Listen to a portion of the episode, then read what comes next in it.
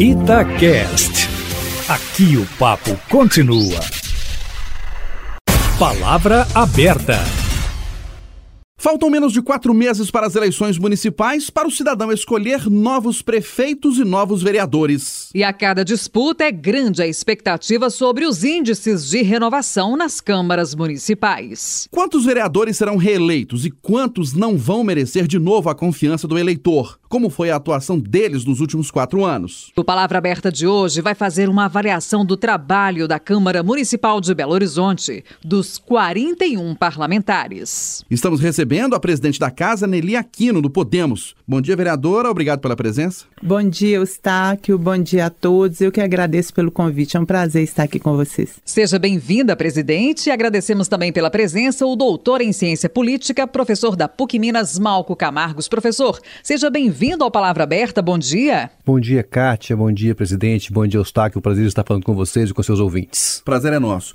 Começando então com a presidente Nelly Aquino. Vereadora, nós estamos num ano de eleições municipais e qual é a avaliação que a senhora faz, principalmente desses quatro últimos anos, sobre esta legislatura, o trabalho da Câmara Municipal, na visão da senhora, foi um trabalho positivo, negativo ou não? A Câmara Municipal, para mim, é o ponto crucial para a democracia por mais que se haja crítica com relação ao funcionamento, a posicionamentos, a existência da Câmara é necessária para que tenhamos a democracia ativa.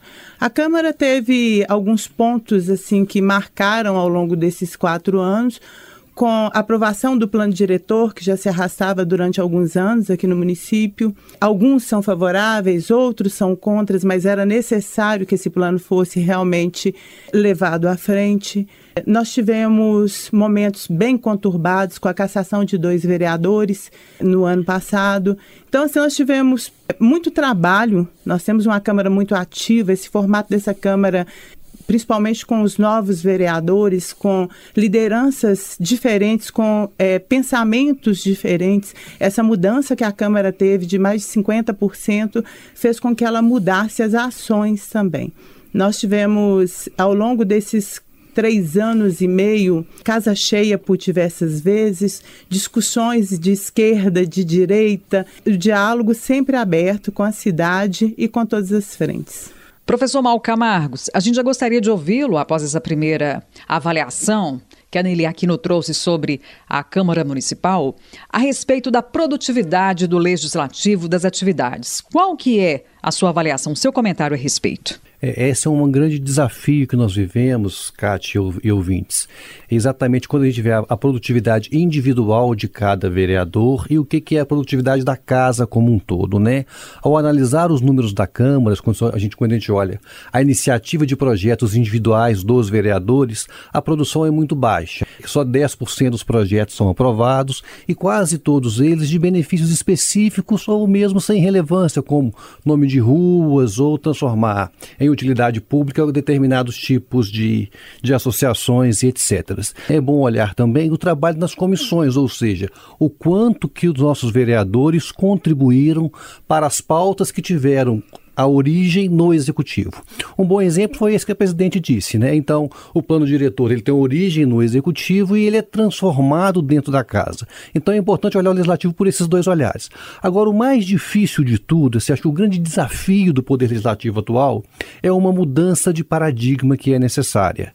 Essa mudança se dá Primeiro, por certa culpa do eleitor, que vota buscando benefícios individuais, que busca que o vereador, vereador te ajude no encaminhamento das políticas públicas. E com isso ele acaba se tornando refém daquele vereador. Então não há um incentivo à promoção de políticas públicas que passem a ser do Estado, ou no caso da Prefeitura, que possam ter acesso a todos. Alguns vereadores se beneficiam do mau uso da política pública favorecendo individualmente ou atendendo individualmente às necessidades dos seus eleitores. E isso é uma erva daninha para a democracia. Isso vai minando a capacidade da boa produção de políticas públicas e também a boa produção legislativa.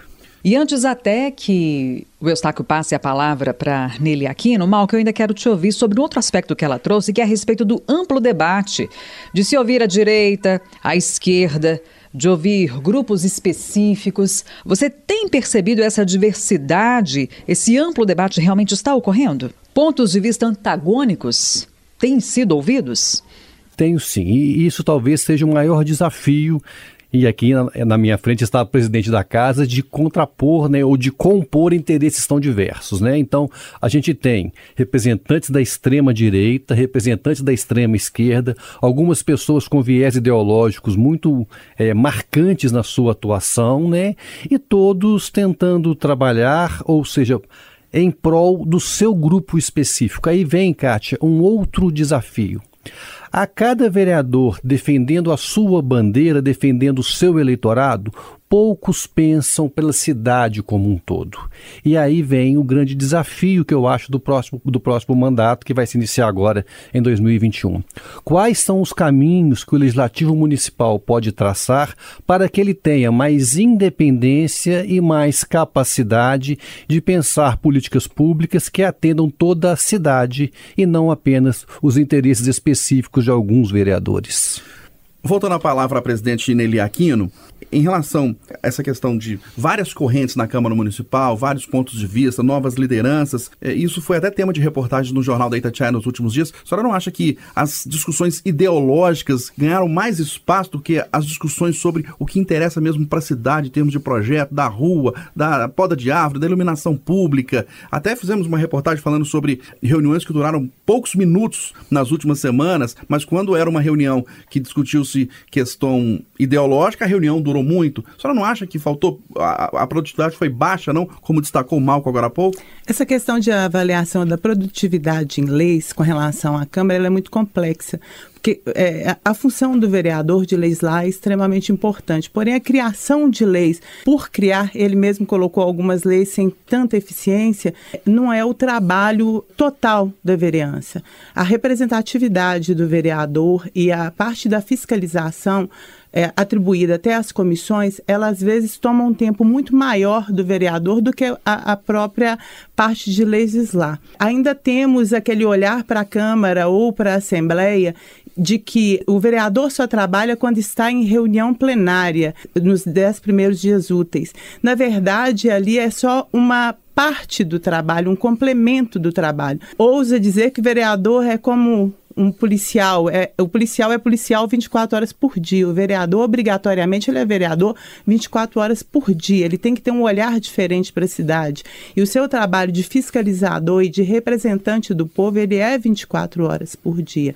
Agora, a discussão ideológica, geralmente, ela realmente ela tem um, um peso maior, porque as pessoas estão ali discutindo e defendendo, como bem colocou o Malco, parte da sociedade que acredita e tem aquele ponto de vista. Quando vem para essa discussão dentro do plenário, é um pouco mais caloroso e geralmente demanda um tempo maior. Agora, todas as discussões que são feitas dentro da Câmara Municipal, ela sai de dentro da cidade, sai do povo, é aquilo que o povo está querendo realmente que seja discutido. Mesmo que não seja toda a cidade, mas a parcela que aquele vereador representa, sim, exige aquela discussão dentro da Câmara. Presidente, a senhora até me deu uma deixa para abordar aqui uma crítica que é muito feita por parte da opinião pública, da população. A senhora disse que o vereador ele é vereador 24 horas por dia. As pessoas questionam muito os parlamentares que mantêm suas atividades na iniciativa privada, afinal, tem outras profissões. O que a senhora pensa sobre isso? Dá para manter um trabalho numa empresa, por exemplo, e se dedicar de maneira integral ao trabalho? Na Câmara? Bem, Kátia, olha, eu não sei como é feito o trabalho de cada vereador. Para mim, eu, eu me dedico é, todo o meu tempo aos projetos sociais é, que eu já desenvolvi o trabalho e a administração da Câmara e a administração do meu mandato. Então, como é, desde o início eu faço parte da mesa, fui secretária-geral e, e, hoje como presidente, demanda um tempo maior, me exige é, é, é, principalmente a minha presença diária na Câmara. Eu acredito que ao longo desses quatro anos, se eu deixei de ir à Câmara em dias normais, um, foram pouquíssimos dias, porque realmente exige a minha presença. Administrar um trabalho trabalho externo com o trabalho do mandato como mandatário realmente deve ser bem complexo, porque as pessoas não conseguem separar quando tiverem é, é, o mandato do seu trabalho é, externo. Acredito que até o próprio eleitor tem, tenha essa dificuldade, enxerga sempre o vereador, porque a prioridade realmente tem que ser o mandato. Até quando nós fazemos o nosso juramento lá, é para priorizar o trabalho da cidade, priorizar Belo Horizonte. Eu queria retomar uma coisa que a, a presidente disse, Cátia e os 20 Eustáquio. Um dos maiores desafios, né, a própria presidente falou, que é o papel de fiscalização do executivo. O vereador, então, além de legislar, né, os dois papéis principais é legislar e fiscalizar o executivo. Mas tem quase que um conflito ético, um conflito de interesse na fiscalização, porque como o vereador age muito como um despachante junto ao executivo, ou seja, ele encaminha demandas da população para que o executivo resolva, ele acaba ficando refém do executivo para que ele fiscalize. Então, como fiscalizar alguém que você está sempre devendo favor para ele para manter o seu mandato, né? Isso em alguns legislativos tem sido resolvido garantindo mais autonomia e principalmente uma autonomia orçamentária. Foi assim na Câmara Federal com orçamento impositivo, é assim também na Assembleia com orçamento impositivo. E a pergunta que eu faço, Anelice, quais foram as iniciativas nesses últimos quatro anos que a Câmara Municipal fez para tentar ter mais autonomia para que ela possa, de fato, cumprir o seu papel fiscalizador do Executivo? Antes da, da, da, nossa conversa, até falei que tentamos aprovar no início do mandato uma apelo. Eu sou a favor do orçamento impositivo, até para dar essa liberdade maior para o vereador é, quando o vereador encaminha essas solicitações, ele está cumprindo o papel de representar a sociedade, né? Se o eleitor o procura com essa demanda, é, ele tem a obrigação de representar. Não vejo também como se estivesse devendo favor, é uma obrigação da prefeitura ir lá e executar. Não é interessante que isso continue assim para sempre? Ou seja, o vereador atendendo demandas específicas do cidadão para manter o vínculo com ele e com isso garantir o voto, e com isso a prefeitura sendo ineficiente nos seus serviços e atendendo só aquele que entra por uma janela específica, uma porta de entrada específica. E essa porta vai gerando vínculo, ou seja, este não é o fim da política pública. Né? O ideal é que a política pública fosse universal, os processos. Né? Por exemplo, tem alguns aplicativos, né, que alguns vereadores têm aplicativos hoje no legislativo. Sim. Alguns que encaminham demandas, né? Mas esse aplicativo não poderia ser geral do legislativo, ou seja, a própria Câmara não, e a própria prefeitura tem o aplicativo é. também. A prefeitura tem um aplicativo em que o cidadão já faz um contato direto com a, a, prefeitura fazendo essa solicitação. Hoje a tecnologia trouxe diversos facilitadores né, para que o, o, aproxime um pouco mais o povo do poder, tanto executivo quanto legislativo. Essa proximidade facilita um pouco mais. Creio e espero que no próximo mandato tenha sim essa independência para que as pessoas se posicionem é, é, com mais firmeza. Não vou falar que não existe essa insegurança, talvez, dos nossos colegas. Existe sim. O orçamento impositivo vai trazer essa segurança maior para posicionamento, com certeza. Ô presidente, nessa legislatura e em outras, isso acontece na maioria das casas legislativas, o prefeito ou o governador ou o presidente da república, na maioria das vezes, quase sempre tem maioria no legislativo. A sua base é maior do que a oposição. Isso não torna o legislativo refém do Poder Executivo? Tem uma coisa muito interessante na Câmara Municipal, que mesmo o prefeito tendo uma base ampla, a base nunca aceitou todas as propostas sem discussão antes. É isso que as pessoas não entendem. Os projetos são aprovados, mas depois de ampla discussão e com alterações que são necessárias serem feitas. Nós temos vereadores que não são da base e que votaram em quase todos os projetos do Executivo, porque os projetos realmente eram bons projetos. Esse posicionamento de ser base ou não a discussão tem que ser ampla. A liderança de governo ela vem abrindo realmente muita conversa dentro da Câmara Municipal, seja base ou não, a discussão sempre é aberta. Diversos projetos já foram tirados de pautas a pedido de vereadores que nem fazem parte da base para uma discussão maior. Eu acho que é isso que tem que se manter dentro da Câmara Municipal. O diálogo, independente de ser base de governo ou não. E a base não pode ser cega. A base não é aquela que vota tudo da forma que chega, tem que ser discutido, tem que ser conversado. Ser base do governo não é nenhum complicador para o diálogo. Ô Malco, e você acredita que com a pandemia da Covid-19, com as restrições impostas, o trabalho na Câmara, do ponto de vista da produção mesmo, está razoável? Do ponto de vista da pandemia, ela tem colaborado sim com algumas questões que são específicas para o momento. Né? Assim, acho que a gente tem uma, uma dimensão simbólica. Com discussões relevantes. É, e acho que a principal, né, a obrigatoriedade do uso de máscaras, né, e a sanção de multas para isso em relação a quem não estivesse usando máscaras, eu acho que é um bom exemplo de uma colaboração, aí sim, de políticas públicas que interferem a todos, que dependem do aval do legislativo e que neste caso. Agora, o cidadão quer mais, né? O cidadão tá, ele tem três preocupações. Ele tem o medo da morte, ele tem o medo do desemprego e tem o medo da fome. Então ele tem cobrado dos seus legisladores e também de quem está no executivo o que, que eles têm feito para isso. E isso nos traz também uma oportunidade para que o eleitor possa, agora então, em 2020, ao avaliar o seu comportamento frente às urnas, parar de pensar na poda de árvore ou numa ajuda em relação a um alvará de algum negócio e pensar o que de fato cada um dos seus representantes fez quando ele mais precisa de políticas públicas, quando ele está com exatamente com esse medo da morte, da fome e do desemprego. Ou seja, houve uma valorização da política nos últimos tempos, e isso certamente será levado pelo eleitor às urnas no dia 15 de novembro agora deste ano. A senhora acha, presidente Nelly Aquino, que a Câmara está fazendo um bom trabalho em relação à contribuição para a cidade de Belo Horizonte contra o coronavírus? A prioridade nesse momento realmente é a preservação da vida, mas a missão realmente é conciliar né? a economia, a, a manutenção dos empregos. A Câmara Municipal ficou por 15 dias fechados, porque todos sabem que talvez foi a, instituição que primeiramente foi pega pelo Covid. Nós tivemos oito vereadores, inclusive eu contaminada já no início.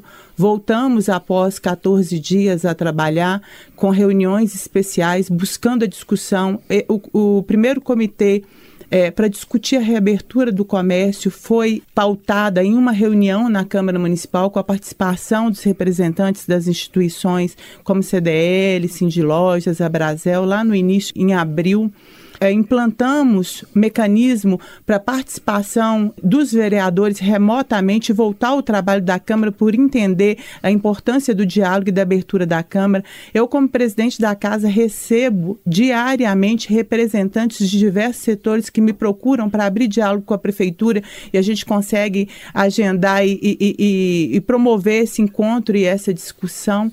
E é, é na verdade, nesse momento, que é um momento é, em que todo mundo é especialista e ninguém sabe nada com relação à pandemia, o que nós precisamos é estar unidos, os poderes unidos, o executivo, o legislativo, seja municipal, nacional, estadual, para que a gente realmente encontre um caminho juntamente com a sociedade. Existem muitas dúvidas, existem muita, muitas insatisfações, e quando a gente olha o caso somente unilateral, pensando somente por um lado, é fácil. Porém, quando você abre esse leque, quando você vê que tem realmente pessoas morrendo todos os dias, eu perdi essa semana uma amiga de 39 anos para o Covid.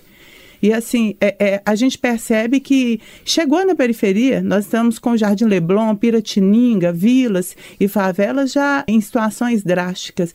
É uma discussão que nós temos que estarmos unidos para poder conseguir. E a Câmara, sim, é muito importante dentro dessa discussão, é muito importante dentro desse diálogo. Nós temos hoje a comissão que discute somente o Covid em Belo Horizonte, que é presidida pelo vereador Gabriel e vem desenvolvendo um trabalho amplo, que vem acompanhando todos os posicionamentos da Prefeitura, fiscalizando todas as atitudes da Secretaria de Saúde, que é extremamente importante para a sociedade nesse momento. Malco Camargo, nessa legislatura, pela primeira vez, houve a cassação de vereador. E, na verdade, foram dois vereadores. Cláudio Duarte, acusado de rachadinha, né, de cobrar de seus servidores de gabinete uma parte do salário. E o Wellington Magalhães, que foi presidente da casa, entre outras coisas, acusado de desvio de recursos lá no Legislativo. Para você, como um observador da Câmara Municipal do processo político. Foram positivas ou negativas as cassações para o Legislativo? Esse é dos pontos mais emblemáticos. Esse mandato tem dois, duas ações muito emblemáticas. Primeiro esse e depois a instauração de CPI, se eu quero voltar ainda mais na, mais na frente. Agora, a cassação especificamente, Eustáquio, por mais que pareça que é algo negativo para a política, o olhar é positivo, porque mostra uma mudança de paradigma. Algumas coisas que aconteciam no passado não são mais permissíveis que aconteçam na democracia atual.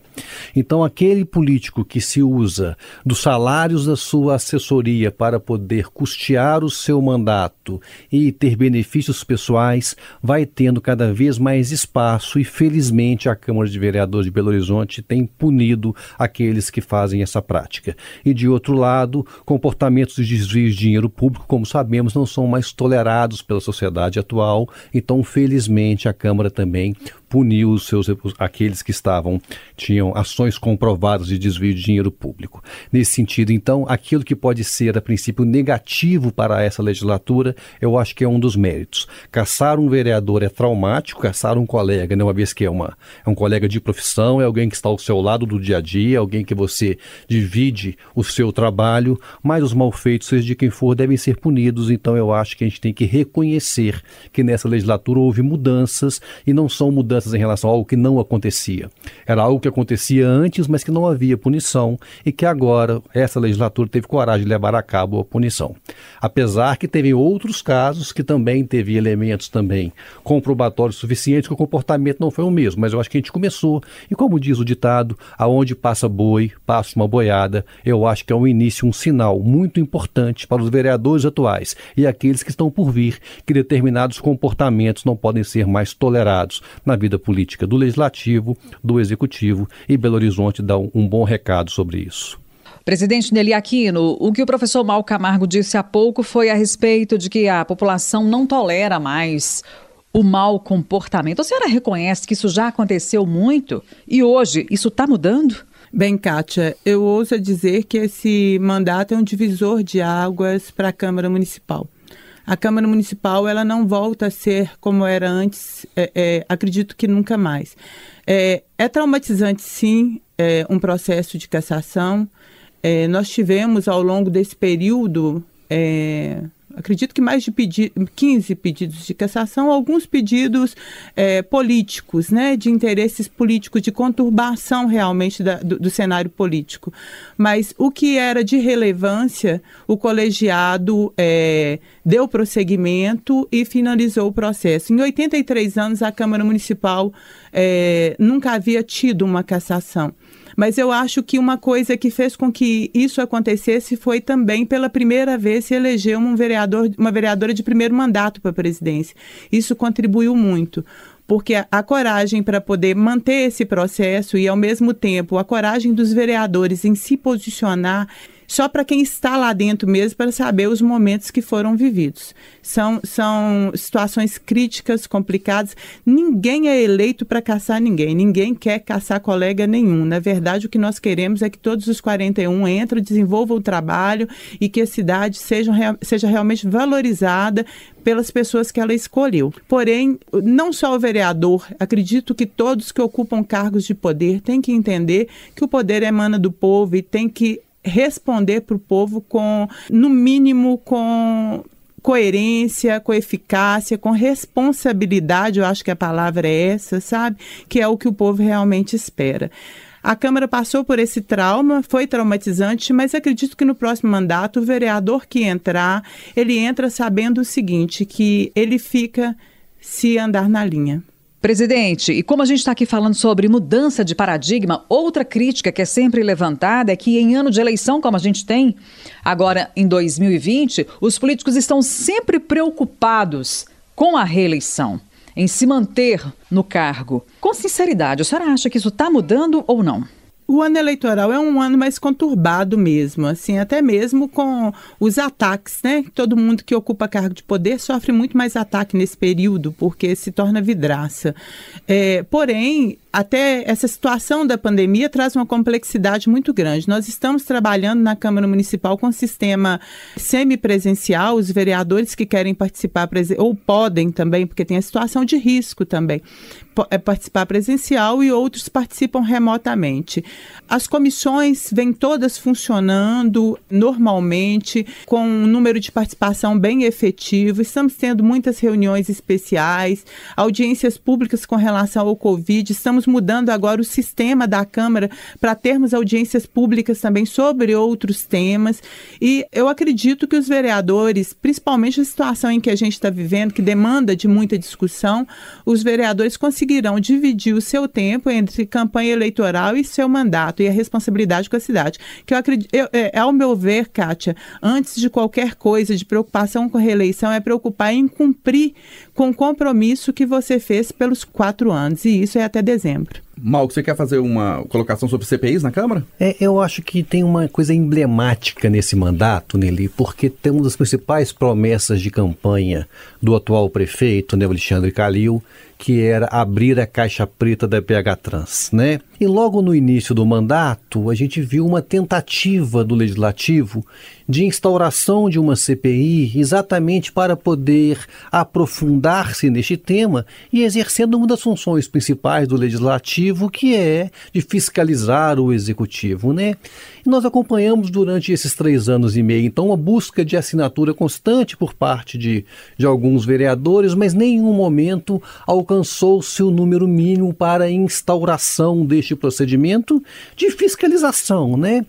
E sempre me pergunto assim, por que não o interesse do legislativo em ajudar o prefeito em atender esse compromisso seu de campanha? Aonde que foi que isso parou neste mandato? Esse processo ele roda na Câmara e permeia as discussões desde o início. Vereadores colocam assinatura, retiram assinatura e para a abertura realmente é, são necessárias 14 assinaturas que não foram conseguidas. Então o processo está lá em aberto. E é, é, me parece que falta uma assinatura ou duas. E se você for avaliar entre vereadores que não fazem parte da, da base, daria esse número necessário para discussão mas não talvez os vereadores não consideraram re, relevantes essa discussão, porque senão já teriam aprovado o, o, processo e a comissão já teria sido instaurada, né? Há algum constrangimento do executivo para que essa CPI não aconteça? Olha, eu, eu como presidente eu te falo o seguinte: o, o Calil sempre foi muito respeitoso com a Câmara Municipal, isso com relação à presidência nunca houve interferência nenhuma, nunca houve, é, é, muito pelo contrário. Eu recebi do Calil ao longo desse período duas ligações e as duas ligações de apoio em momentos em que eu passava por situações complexas e até mesmo familiares, em que o, o cargo que eu ocupo colocou a minha família em risco, eu recebi telefonema dele de, olha, você pode contar comigo. Ele, em momento algum, ele interferiu, isso a nível de presidência. E, e acredito que é, é, o tratamento dele com os vereadores seja da mesma forma. Ele mantém um distanciamento respeitoso da Câmara Municipal, respeitando as nossas decisões, sem, é, é, é em momento algum, influenciar influenciou no, nos meus posicionamentos. Nós fizemos no Palavra Aberta de hoje uma avaliação sobre os trabalhos da Câmara Municipal de Belo Horizonte. Recebemos a presidente da casa, a vereadora Nelly Aquino, do Podemos. Vereadora, obrigado pela presença da senhora, um ótimo dia. Eu que agradeço, Eustáquio, e assim, gostaria de deixar para o povo de Belo Horizonte, vamos buscar o diálogo para a construção. Briga, enfrentamento, nós temos que construir pontes. Nós vivemos um momento de pavoroso que não é só Belo Horizonte, é a nível mundial, e essa situação depende, demanda da nossa união amor um pelo outro, cuidado um pelo outro. Eu acho que agora nós temos que estar o mais perto possível como seres humanos, independente da crença, da cor, da raça, independente da situação financeira.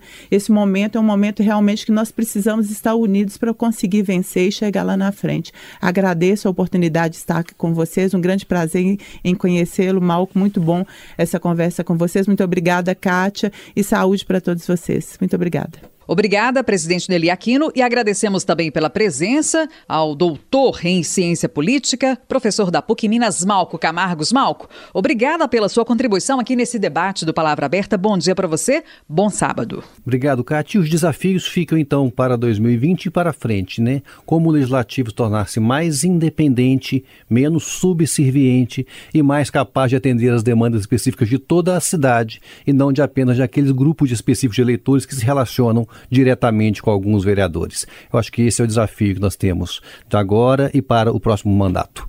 Bom dia, Malco. Bom dia, presidente.